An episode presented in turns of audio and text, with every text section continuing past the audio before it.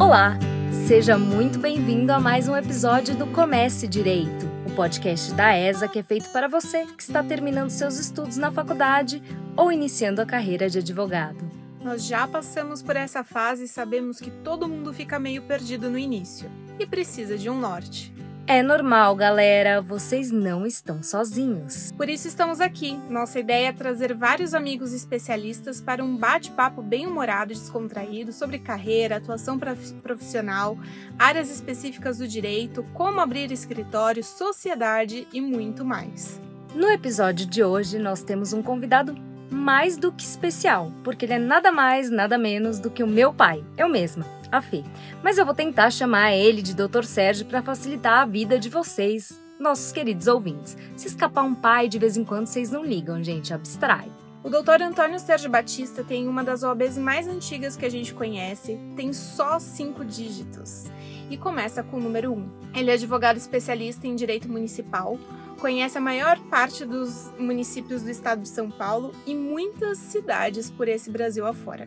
Ele conhece quase todas, talvez todas, as capitais desse nosso país. Lembra de cabeça de vários artigos da Constituição, de tanto que já revirou a nossa lei. E o mais importante para o nosso episódio: com mais de 80 anos, ele acredita que nunca é tarde para recomeçar.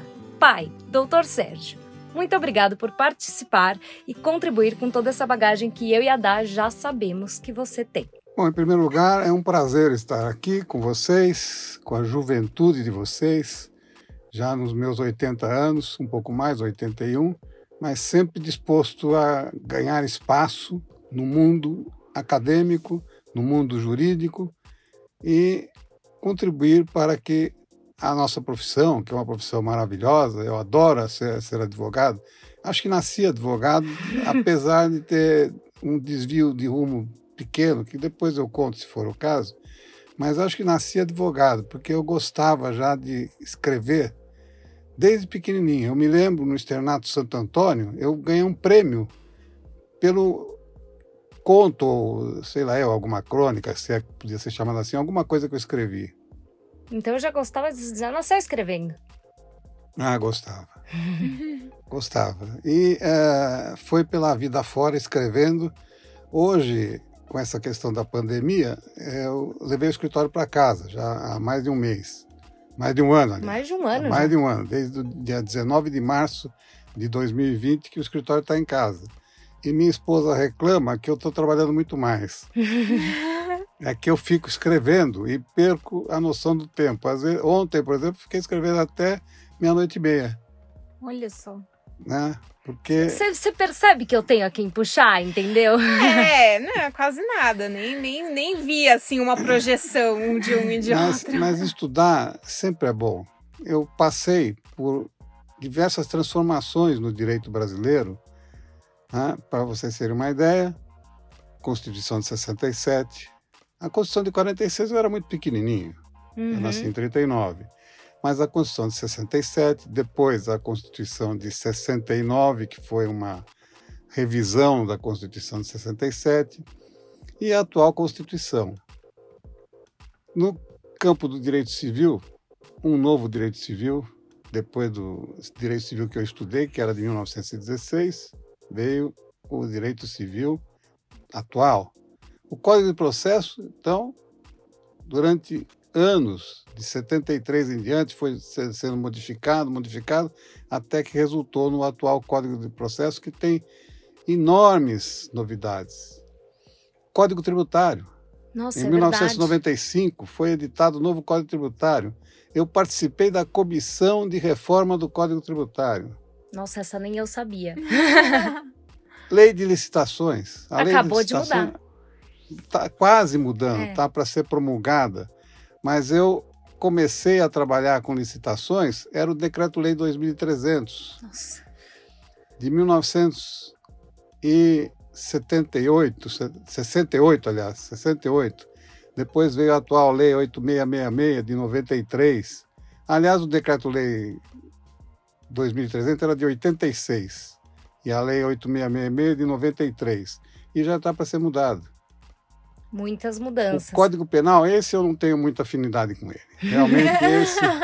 Eu só tive um exemplo, um, uma passagem pelo Código Penal, é, que foi no tempo em que você se formava e a faculdade mandava uma lista para o Tribunal de Justiça e para o Tribunal de Alçada. Havia um Tribunal de Alçada, hoje está extinto. Mandava uma lista uh, dos formandos. Uhum. E eles eram convocados quando não havia o que hoje tem o defensor público. É, a defensoria pública ela, é, ela é recente, Bastante né? recente. Recentíssima, mas naquela época era o advogado ad hoc. O juiz o chamava para defender a um réu é, que estava sendo processado criminalmente. Eu recusei atender o chamado do juiz, não pelo juiz em si, mas pelo réu. O réu tinha estuprado o próprio filho. E eu me recusei a atender esse chamado e fui advertido por causa disso. Não me incomodo. Foi a minha única passagem pelo direito penal. E sua única advertência na sua OAB, que nem deve É, existir não, mais, não existe né? mais, até porque hoje em dia ah, eu, eu sou filiado ao AB, te- claro, tenho a minha carteirinha, mas eu tenho o privilégio de não pagar mais. Aí aviso os colegas, quando chegar aos 70 anos, é um direito que vocês têm, viu? Não pagar mais não OAB. pagar mais o AB. Olha só. A gente, acho que nós e os nossos ouvintes vão esperar ainda um pouquinho por isso, porque a maioria da galera que escuta a gente é um pessoal que tá saindo da faculdade, mas pode ter alguém mais velho saindo da faculdade, a gente nunca sabe, tá escutando. É.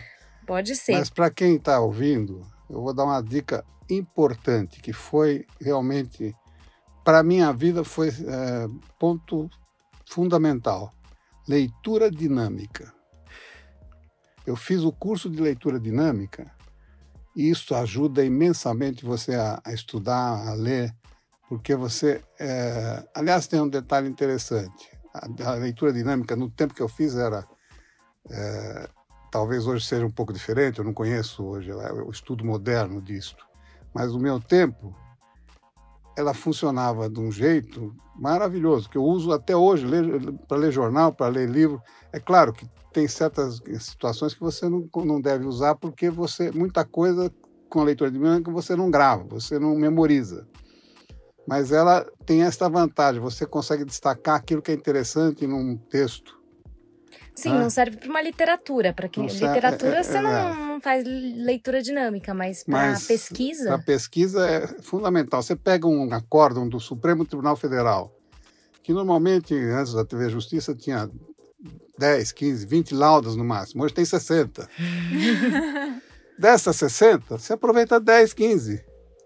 Esse novo ministro que chegou no Supremo e que herdou uma equipe do Celso de Mello, que é- era um ministro prolixo, escrevia 60 laudas, esse ministro, na primeira ordem que ele deu para os assessores que ele herdou, é o seguinte: eu prefiro quatro de 15 do que uma de 60. O que ele estava querendo dizer? Sejam objetivos. E a, a leitura dinâmica ajuda a ser objetivo, ajuda Uhum. você ter objetividade na leitura e na redação. Uhum.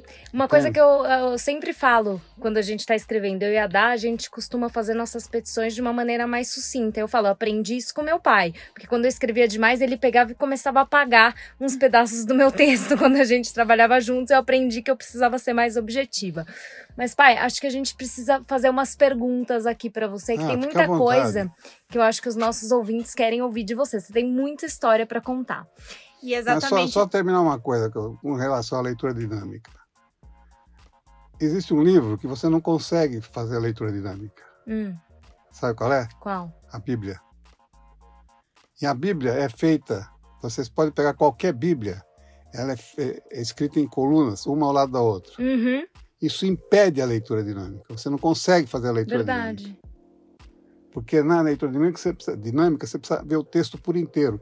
E ali não, você vê uma parte aqui, outra Filetes, parte né?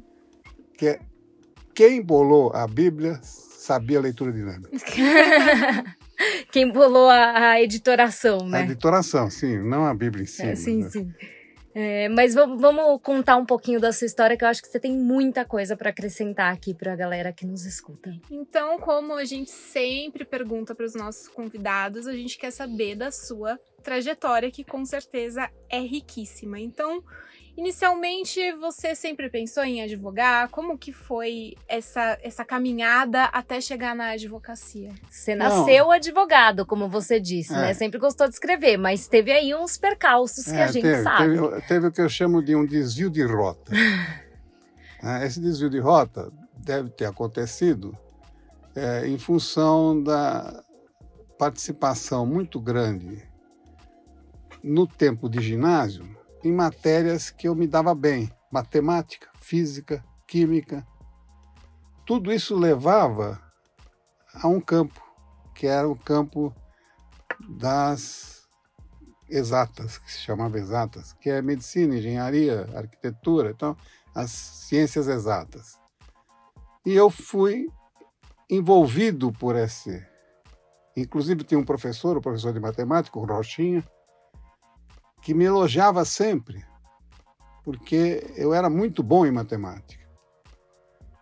Teve um professor, um professor de desenho geométrico chamado Raul, que me elogiava muito, porque eu era muito bom na solução dos problemas de um livrinho que ele tinha que era francês. Só que ele mal sabia que eu tinha conseguido saber onde tinha o livro e fui comprar na Aliança Francesa o livro. Então eu tinha condição de saber, os, conhecer os problemas. Mas de qualquer forma, era uma tentativa de me levar para o campo das exatas. Eu fiz científico no Colégio Estadual de São Paulo, né, três anos de científico. É, do segundo para o terceiro ano, ganhei uma bolsa de estudos para fazer um, um cursinho preparatório de vestibular, chamado de Túlio. E fui fazer vestibular, fui fazer vestibular no ITA, lá em São José dos Campos, naquele tempo era só lá em São José dos Campos, hoje o ITA é no Brasil inteiro, hoje não, já há alguns anos. E, foi, e fiz na Politécnica, na Escola Politécnica de São Paulo. E passei na Politécnica. Só que aí enfrentei um grave problema. Eu trabalhava num escritório de contabilidade lá na Rua Xavier de Toledo. O, o contador, chefe lá do escritório, permitiu que eu trabalhasse só à noite porque o curso na Politécnica começava, a primeira aula era às 7h20 da manhã e a última aula era às 17 horas. Então eu tinha que trabalhar à noite. Eu ia trabalhar à noite, mas chegou um momento que não dava mais, é muito cansativo. E você fazia CPOR também na época, não fazia? CPOR foi já quando eu já estava para entrar na faculdade de Direito. Eu entrei na faculdade de Direito em 60, uma parte do CPOR já estava na faculdade de Direito. Porque o CPR você precisa ter, estar no terceiro científico. Uhum. Então, tem em dois anos. Um ano foi nesse, nesse período e o outro segundo ano eu já estava na faculdade de Direito. Aí eu resolvi fazer Direito. Quer dizer, eu perdi um ano esse, com esse desvio de rota, mas não me fez falta. Mas o direito era o que tinha para estudar à noite. A única faculdade que tinha curso noturno. Então, por isso que eu fui para a Faculdade de Direito da, da, São Francisco, fiz o vestibular, passei, é, esse é um, é um, um pecado, confesso, passei um ano vagabundeando, sem fazer nada, nem latim, que eu, latim que eu tinha do ginásio, eu fiquei três anos sem ver uma palavra em latim. E o vestibular da Faculdade de Direito naquela época era latim, português, história e geografia. Não tinha matemática, matemática tinha nas exatas. Que diferente, cair latim. Imagina e eu só. Fui para a faculdade sem ter mexido num livro de latim, sem ter estudado nada. Eu fui com, com a bagagem que eu tinha e passei em 19 lugar no vestibular.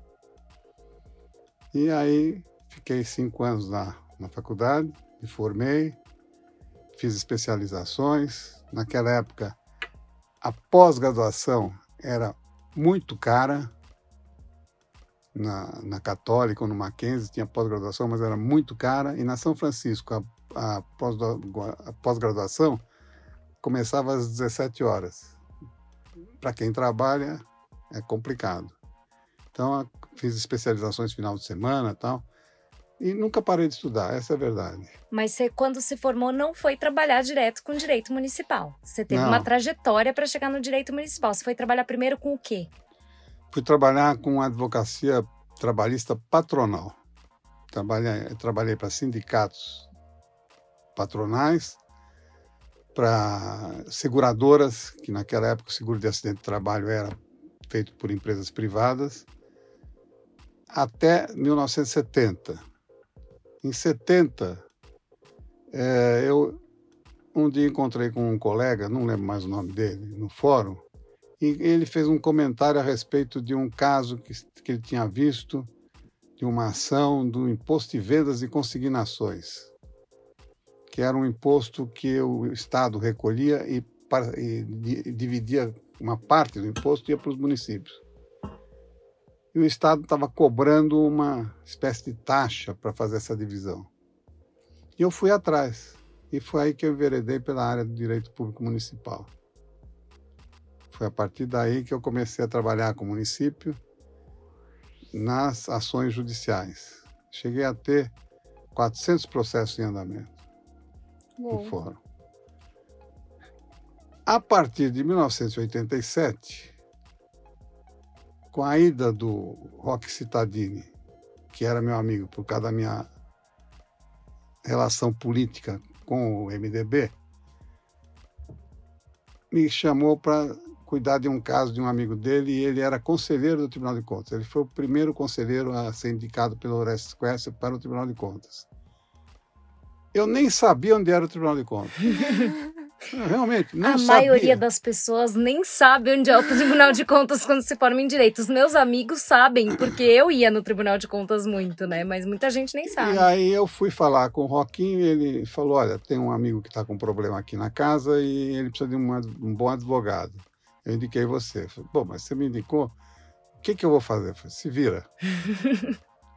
e eu me virei, estou lá até hoje, sou o decano dos advogados do Tribunal de Contas, estou lá desde 87, militando na casa. Hoje, muito menos, já foi mais intensa essa militância. Por quê? As coisas vão se alterando e você tem que, usando uma expressão mais popular, dançar de acordo com a música. Começaram a surgir na minha vida casos da área civil, de ex-prefeitos, ações de improbidade e outros tipos de ações, mas principalmente ações de improbidade. E, com, e eu me entusiasmei pelo novo Código de Processo Civil, porque é um código que, diga-se a verdade, é muito claro, é tão claro que não admite interpretação. São poucas as, até agora, são poucas as normas do código que admitem uma interpretação. Está muito bem escrito. É um código realmente que merece elogio. O novo código, sim. Só que mesmo assim a gente encontra um ou outro Ah, juiz sim. que resolve fazer o que bem entende. Aí você vai Sim. e fala assim: olha, tá aqui no código, o código novo diz isso, mas o juiz diz "N- é, é- é uma questão de interpretação. E aí você tem que ficar recorrendo. Mas... Nossa, a questão de arrolamento sumário em inventário, eu acho Dá que é um uma- trabalho umas pra coisas- gente. É. Tá tudo muito claro no novo Código de Processo Civil, mas tem juiz que, assim, tá, tá, tá, assim, não tem o que interpretar, mas tem juiz que acha que não é aquilo. É, tá- toda decisão judicial, seja monocrática ou colegiada, ela tem uma certa carga de subjetividade, que é, é natural, é o que você pensa. Nesse novo código, esse espaço para subjetividade é muito pequeno. Tem, claro que tem. Né? Mas eh, se você prestar atenção e conjugar todos os dispositivos do código, com a parte dos dispositivos fundamentais, que são aqueles primeiros 15, se não me engano, é 15 artigos, é muito importante você saber aquilo. Você está sempre sabendo que aquilo é, é, é o que comanda todo o sistema. Uhum. Aí você faz uma interpretação, né? Com base com naquilo. base naquilo. É, exato, entende?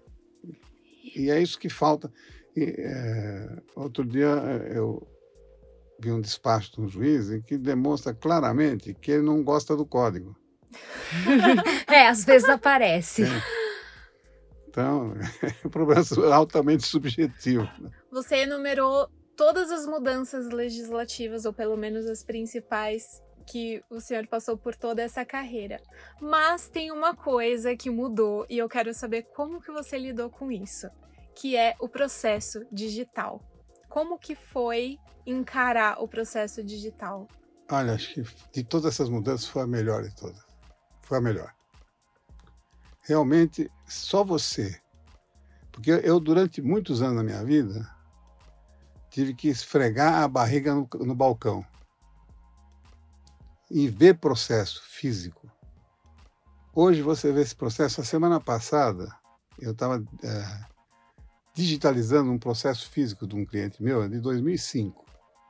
São 24 volumes. Nossa, inferno. Eu tive que ir ao fórum lá em Itapevi, retirar esses 24 volumes, levei três malas. Meu cliente foi junto. Retiramos esse processo, eu coloquei tudo lá em casa. A Beth me ajudou, nós digitalizamos tudo, sobrou o quê? Um volume e meio. O resto é só papelada e papelada e papelada. Você pega um processo físico, você vê uma folha de A4 e um carimbinho. Tem. Nossa, eu lembro quando eu fazia Tribunal de Contas, quando eu entrei na faculdade que eu ia no Tribunal de Contas e tinha que tirar foto. E o pessoal que tirava antes tirava foto de todas as folhas. Eu ia pulando as folhas que tinham carimbo. Às vezes eu tomava umas broncas que eu pulava uns carimbos importantes. Mas você fala, é só um carimbo, gente. Vai passando, porque é, é um desperdício de papel, é antissustentável, não é nada prático, é uma perda de tempo, não, é uma coisa horrorosa. Foi a melhor coisa que aconteceu. Você chega, um cliente te liga, você fala, ô doutor, como é que está o processo? Eu falo, espera um pouquinho, fica na linha. É, é lindo. É lindo isso. isso. É maravilhoso. fica na linha. Você entra no seu computador, e hoje em dia também você evoluiu nesse lado da, dos equipamentos. Hoje você tem um computador que você pode abrir desde três, quatro vezes diferentes na, na, tela tal, né? Então você entra, você está usando, mas você entra, você vê, você fala, ah, tá assim, assado, tá. Ah, obrigado, doutor, até. Acabou. Mas não, o cliente queria saber como está, você tinha que ir ao fórum, tinha que ir ao tribunal, ela está acabando de falar, tem que ir ao tribunal para tirar fotografia. Não, e assim, na minha época tirava-se fotografia, mas houve uma época que nem fotografia não tinha, você tinha que tirar é. cópia do processo, né? É, essa semana, essa semana que passou, Teve um caso de, de um cliente que é, ainda é físico. Eu tive que pagar uma correspondente para ir ao tribunal, à sessão de direito público do TJ para fotografar. E quando não era nem é, era, era manuscrito, você pegou uma fase que as coisas eram manuscritas? Ou já era datilografado? Não, não, não, não. Essa fase eu não peguei, não. A fase que você pegou já era datilografado, não, mas não tinha computador. Não, não tinha computador. Eu comecei com a máquina mecânica, aquela máquina Hamilton, Olivetti e tal. Passei pela máquina elétrica, que já foi um avanço muito grande a máquina elétrica. Acho que vocês nem conhecem, vocês nunca viram. Não. Hum, sei, não sei diferenciar os tipos de máquina. Também não. É tudo máquina de escrever pra gente. Tinha, tinha duas máquinas elétricas, dois tipos de máquina elétrica, um, um de esfera e outro de cursor, uma coisa assim. Mas a melhor era de esfera. E aí, quando veio o computador, já foi um avanço. Mas a digitalização dos processos e a, a eu tenho feito muito sustentação oral sem sair de casa. É, na pandemia isso mudou também, né? Que você adorou. eu achei ótimo, achei ótimo. Né? É, sustentação oral, audiência, tudo sem sair de casa. É uma beleza. A gente achou ótimo para despachar com o juiz, Sim. porque antes a gente ia ao fórum, não sabia se estava tendo audiência, não sabia se o juiz podia atender ou não. Agora você marca um horário, aí naquele horário o juiz te atende. Antes, nossa, o que eu já tomei de chá de cadeira em fórum, esperando o juiz ter a boa vontade Sim. de me atender, não tá escrito. E já teve vezes, eu já tomei chá de cadeira em fórum e o juiz não me atendeu. Eu fiquei lá, um caso que eu fui no, no tribunal no federal em Osasco, que eu fiquei acho que três horas lá para o juiz falar que não ia me atender no final. Então, assim, agora não tem mais isso. Agora, pra gente, dependendo do tipo de audiência, como a gente trabalha com direito de família, dependendo do tipo de audiência, não é legal online. É uma ah, coisa sim, que é muito sensível. Perde, é, o, presencial, o presencial, nesses casos, tem essa alta carga emocional, uhum. né, que é, o juiz pode, e o Ministério Público principalmente, pode explorar bem e às vezes na, na, online, na virtual, você não consegue sentir, porque ela é fria. Né? Sim. Uhum. É uma audiência fria. Você perde muitos elementos, até de expressão facial, que às vezes na câmera você não consegue ver tão bem, gesticulações, inquietudes de mão, de perna, tudo isso fica meio Então, perdido. Acho que pra gente, nessa. Especificamente na área de direito das mulheres, que a gente trabalha, e na área de direito de família, isso se perdeu um pouquinho, então a gente. E nem para todos os casos, tem casos que realmente não tem necessidade, que são coisas mais simples. Agora, para, por exemplo, uma audiência de consumidor, que a gente fez uma de conciliação recente, tranquilamente. E Era uma audiência de Brasília, a gente fez em Brasília, que foi ótimo. Você consegue atender pessoas de todo o Brasil estando na sua cidade. É, na, área, na área do direito penal, na área criminal, também tem ainda esse, esse, essa- esse complicador. Né? É, é preciso, por exemplo, a audiência virtual, o réu pode se recusar. Sim. E isso acontece com muita frequência. E essa recusa tem, tem um custo enorme para a sociedade. Mas é, é o que está no Código Penal. Uhum. Então, aliás, é o que falta ainda para modernizar mais a, a estrutura, o ordenamento jurídico como um todo, é a revisão do Código Penal Sim. e do Código de Processo Penal. Isso é extremamente É, importante. Foi muito mutilado ao longo do tempo, então É um Frankensteinzinho, É, né? Os é. dois. é é um Frankenstein Prin- enorme. Principalmente o, o Código Penal. O Código Penal, gente. É. E tem umas coisas no Código Penal ainda que estão lá que você fala, quando você vai estudar, você fala: o que, que, que, que é isso? O que, que isso está fazendo aqui? Em pleno século XXI. Mas É. precisa realmente mudar. Mas você acha que foi difícil para você fazer essa transição por ser uma pessoa que você não nasceu com computador, com internet? Isso veio surgindo ao longo da sua vida. Você acha que foi difícil essa transição para você? Porque tem gente mais jovem que reclama da transição. Não, foi, foi difícil. Foi difícil por um, só por um lado. Porque eu gosto de escrever. E escrever no papel é dif- diferente de escrever no teclado. Uhum. Mas isso eu consegui, de uma certa forma, superar, porque eu tenho uma secretária que entende minha letra. Então, Mas eu me- Pré-requisito de contratação, entender a minha letra. sábado ela, sábado ela completou 20 anos comigo, a Tatiana. Nossa, é bastante tempo, hein?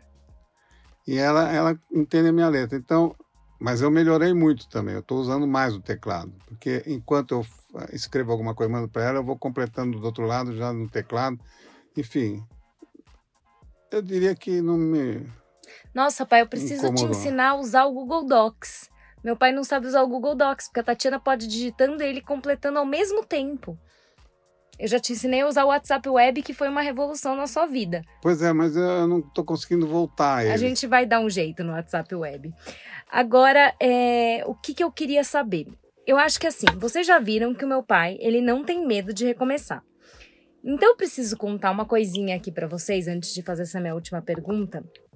Que quando eu liguei pra ele pra convidar ele pra participar desse podcast, no meio da nossa conversa ele ficou bravo, porque ele tava fazendo um curso de processo civil online e ele tava perdendo a aula. Eu falei: "Pai, mas não dá pra assistir essa aula depois gravada?" Ele falou: "Dá, mas eu vou perder o meu certificado". E eu até brinquei que ele nem precisa de certificado e ninguém se importaria com certificado. Mas acho que o grande lance aqui é que, e eu acho que vocês já até entenderam que mesmo com toda essa bagagem e sem precisar de certificado nenhum, ele tem muita vontade de aprender, de desbravar, de se reinventar.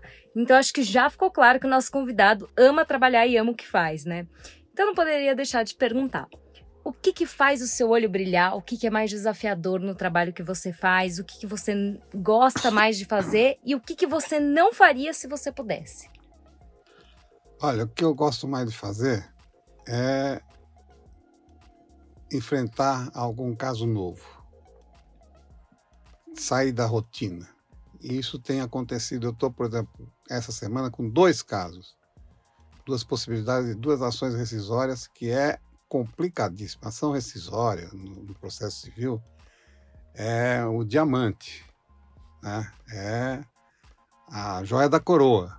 Você conseguir emplacar, emplacar no sentido de ter uma, uma decisão favorável numa ação rescisória é realmente o supra-sumo. Mas eu. Por que, que eu estou analisando esses dois casos? Porque é totalmente diferente. Entende? Então, isso me atrai. O desafio faz seu o olho desafio, brilhar. Entende? Agora, o que eu não gosto. Você perguntou o que, que eu não gosto? O que, que você, se pudesse, não faria? O que, que eu, se eu pudesse, não faria? Olha, não tem nada que, se eu pudesse, eu não faria. Eu não, eu não me arrependo de tudo que fiz. Faria tudo outra vez, da mesma forma. E não, sou, profissionalmente sou realizado. Né? É, dediquei grande parte da minha vida aos municípios brasileiros e paulistas e não me arrependo disso. É, e continuo dedicando. E continuo apaixonado pelo direito. Então não tem nada que você falaria, não, que você pense, ah, isso aqui eu não, não gosto. Se eu pudesse, eu pularia. Olha, não, nem, nenhum processo criminal. Hoje até eu aceitaria defender alguma causa. Mas não, não me atrai. Mas se não tivesse jeito, não gostaria de ficar. Isso é uma questão pessoal. Não gostaria de ficar dependente de alguém. Que eu digo fisicamente. Uhum. Dependente de alguém. Mas fora isso. Legal. Então, se você não trabalhasse com a área que você trabalha hoje, talvez o penal fosse uma área que te atrairia um pouco.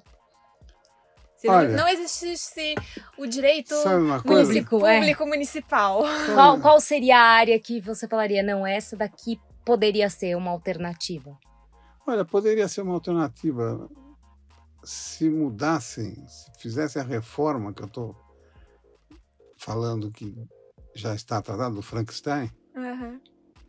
talvez eu vou eu resolvesse entrar pelo direito criminal com uma nova estrutura. Agora nova... isso daí ficou interessante. e, e, assim, você percebe que mudou o Código Penal, se mudar, dali a pouco a gente vai ver meu pai estudando o Código Penal e querendo se atualizar para trabalhar na área, porque aí vira um desafio, entendeu? É, é. Como é um desafio, por exemplo, já está. É, o Senado ainda não encaminhou, não sei porquê, mas já está aprovado no Senado e, e, tinha sido aprovado na Câmara, a nova lei de licitações e contratos. Eu já estou me envolvendo, já estou estudando tal. A reforma administrativa. Também já estou me envolvendo tal. Né? A reforma tributária é, acho mais complexa, não, não mexi ainda nela, porque acho que vai demorar mais até a mais importante das reformas para o país hoje é a administrativa. É fundamental. Esse país não vai voltar a ser o que era, não vai ter a pujança que merece se não tiver uma reforma administrativa, porque a máquina pública é muito pesada, e principalmente o judiciário.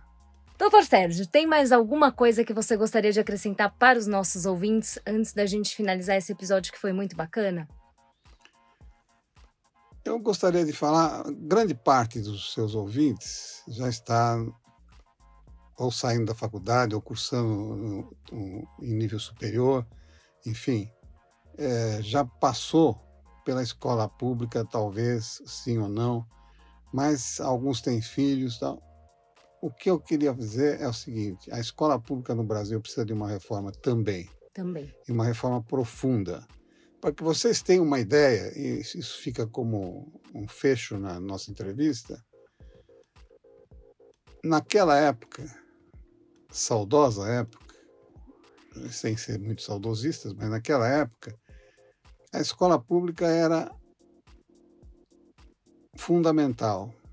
A escola particular era a exceção. A escola pública era a regra. Os bons estavam na escola pública. Para vocês terem uma ideia, sabe quantas línguas eu estudei em escola pública? Quantas? Latim, língua morta, não se usa mais. Português, francês, inglês e espanhol. Tudo na escola pública. Tudo na escola pública. Hoje em dia tem escola que male male ensina português. Ninguém precisava, na sua época, pagar a escola, né?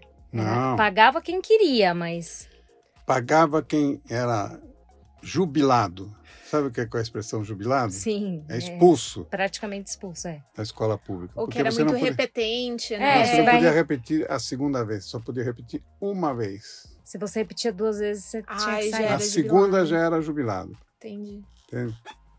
Então, ia para onde? Pra escola Para a particular. escola particular. Né? O Humberto Puca era mais conhecido. Muito bom, muito bom. Bom, obrigada. Foi muito legal ouvir as suas histórias. Eu já conheci as histórias, né? E a Dá já conheci um pouquinho, mas acho que vai ser muito rico para os nossos ouvintes. Mas antes de finalizar, eu queria te pedir para deixar um recado para os nossos ouvintes, para quem está começando. Pode ser um recado que tenha tudo a ver com o que você falou aqui. E pode ser um recado que não tenha nada a ver com, com tudo isso que a gente conversou, mas algo que você acha que é importante que as pessoas que estão terminando a faculdade ou começando na carreira de advogado tenham em mente? Qual a, sua mensagem? Olha, para quem está começando a carreira de advogado, é, procure sempre fazer o melhor pelo seu trabalho, atender bem o seu cliente e não se descuidar dos estudos. É fundamental estar sempre ligado nos estudos, nos artigos que saem publicados, nas conferências, nos eventos, dentro dos limites de cada um, é claro, porque tem eventos que são extremamente custosos. Mas procure sempre estudar, estudar, estudar. E a ESA oferece oportunidades muito bacanas. A ESA tem vários cursos com preços acessíveis. A ESA tem cursos gratuitos também, cursos em áreas que são pouco exploradas. Então, fica aí a dica para vocês.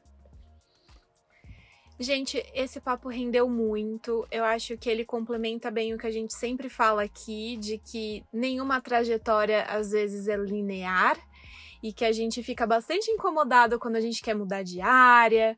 É, muitos aqui ainda não passaram por grandes mudanças legislativas, mas saibam que no futuro, quem sabe quando vocês estiverem lá com seus 60 anos de idade, 70 anos, passem por isso.